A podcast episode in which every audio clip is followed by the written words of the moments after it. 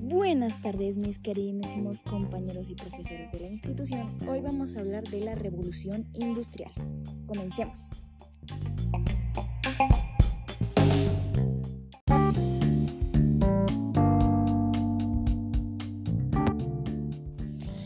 La revolución industrial fue un periodo de tiempo en el cual se realizaron cambios tanto tecnológicos como culturales y sociales. Mejor dicho, pasaron muchos acontecimientos en esa época.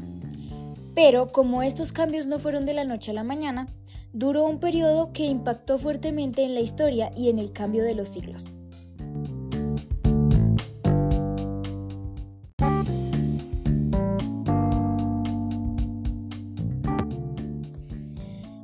Todo empezó en Inglaterra cuando se crearon las máquinas de vapor. Estos eran mecanismos que funcionaban por medio del vapor. Primero se utilizó madera para alimentar a estas máquinas, pero por el problema de la deforestación se empezó a utilizar carbón, lo cual llevó a crear varias minas para extraer carbón. Y así comenzó la era de la industrialización. Estas máquinas llevaron a la fabricación más sencilla de productos, ya que éstas facilitaban la producción de materiales que no se comparaba con la antigua manera. Así, ese cambio llevó a potenciar el crecimiento económico y financiero, lo cual cambió la sociedad en sí.